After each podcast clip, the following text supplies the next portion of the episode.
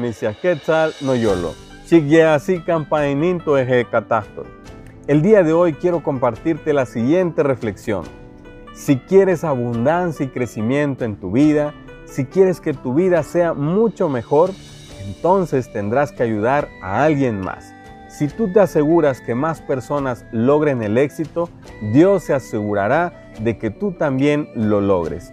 Entonces, pregúntate, en la actualidad estás inundando las redes sociales con tus conocimientos, con tus talentos, con tus pasiones, estás compartiendo información que ayuda a las demás personas.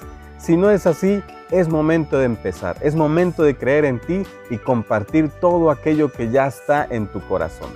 Deseo lo mejor para ti, te veo y te saludo en el siguiente episodio. Tazos matimia no chipa y pan